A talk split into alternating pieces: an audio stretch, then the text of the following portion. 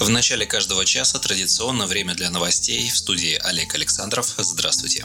Правительство России не поддержало законопроект о присвоении программе материнского капитала статуса бессрочной. Чиновники отвергли идею, предложенную «Справедливой Россией». Как ранее сообщало «Справедливое радио», законопроект внесли в Госдуму 13 октября. В нем указано, что при худших раскладках к 2035 году естественная убыль населения России достигнет 856 тысяч человек в год. Если не поддержать рождаемость, то стране грозит демографическая яма, указывают справедливоросы. Партия предложила ввести обязательную индексацию материнского капитала на уровень инфляции и сделать программу бессрочной. Это не повлечет дополнительных расходов бюджета, добавили во фракции СР. Однако в правительстве не согласились с этим доводом. В отзыве вице-премьер Дмитрий Григоренко указал, что инициатива депутатов неминуемо приведет к дополнительным расходам из бюджета. В таком случае в законопроекте должен быть прописан источник финансирования, но в «Справедливой России» его не указали. К сведению, программу мат-капитала ввели в России в 2000 2007 году. Власти выплачивали семьям деньги за второго и последующих детей. В 2020 году президент Владимир Путин предложил выдавать материнский капитал уже за первого ребенка. Сумма финансовой помощи составляет 466 617 рублей. За второго ребенка дают еще 150 тысяч рублей. Таким образом, мат-капитал на двоих детей составит 616 617 рублей. Саму программу продлили минимум до 31 декабря 2026 года.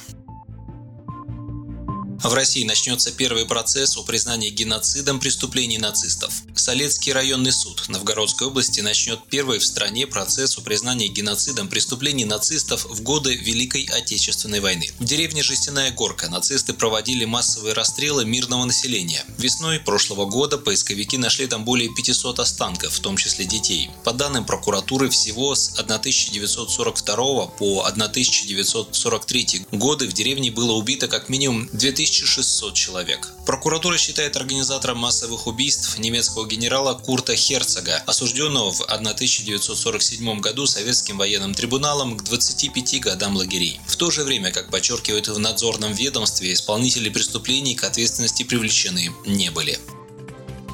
Новая волна коронавируса в России, как и весной, приводит к закрытию и перепрофилированию медицинских учреждений. Для сохранения плановой медпомощи в стране нужны чрезвычайные меры, считает лидер партии «Справедливая Россия» Сергей Миронов. Он рассказал, что он и его коллеги по фракции СР в Госдуме почти ежедневно получают сообщения о приостановлении планового приема пациентов в медицинских учреждениях страны из-за пандемии. Кардиологический диспансер в Новосибирске, роддом в Златоусте, поликлиники в Воронеже. К сожалению, этот список список постоянно увеличивается, и далеко не везде людям дают адекватную замену, отметил политик. Не все региональные Минздравы извлекли уроки из весеннего аврала и оказались не готовы ко второй волне коронавируса и к наплыву пациентов. В то же время многие люди, независимо от места жительства, нуждаются, к примеру, в срочной операции, потому что от этого часто зависит их жизнь. Они, подчеркнул Миронов, не могут ждать окончания пандемии. Недопустимо спасать одних пациентов за счет других. Это нарушает конституционные основы нашего общества. В противном противном случае мы получим не только рост смертности от не связанных с ковид заболеваний, но и социальное напряжение, сказал глава «Справедливой России». Он напомнил, что СР последовательно выступает за возвращение государственной системы здравоохранения на принципах прямого финансирования из бюджета. Необходимо вывести коммерцию из отрасли и перевести ее в режим защиты интересов национальной безопасности по аналогии с Министерством обороны. В конце концов, и военные, и врачи решают по сути одну задачу – защищают жизни и здоровье россиян, подвел итог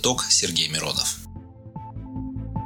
В России резко выросло число желающих продать свой бизнес. Так считают в компании «Циан Коммерческая». Эксперты сравнили данные начала марта с показателями начала октября этого года и выяснили, что в среднем по стране число желающих продать свое дело выросло на 28%. Наиболее тяжелая ситуация сложилась у предпринимателей из Уфы, Самары и Воронежа. В этих городах число предпринимателей, продающих свой бизнес, выросло в два раза. В полтора раза больше объявлений появилось в Ростове-на-Дону, Казани и в Нижнем Новгороде. Москва, Челябинск, Волгоград и Новосибирск остались в рамках средних значений. Аналитики Авито также отметили рост предложений по продаже готового бизнеса. Чаще всего предприниматели хотят избавиться от своих отелей. Количество объявлений о продаже гостиничного бизнеса выросло в среднем на 49%. Чуть меньшую динамику продемонстрировали офисы, индустрия развлечений и фитнес-центры.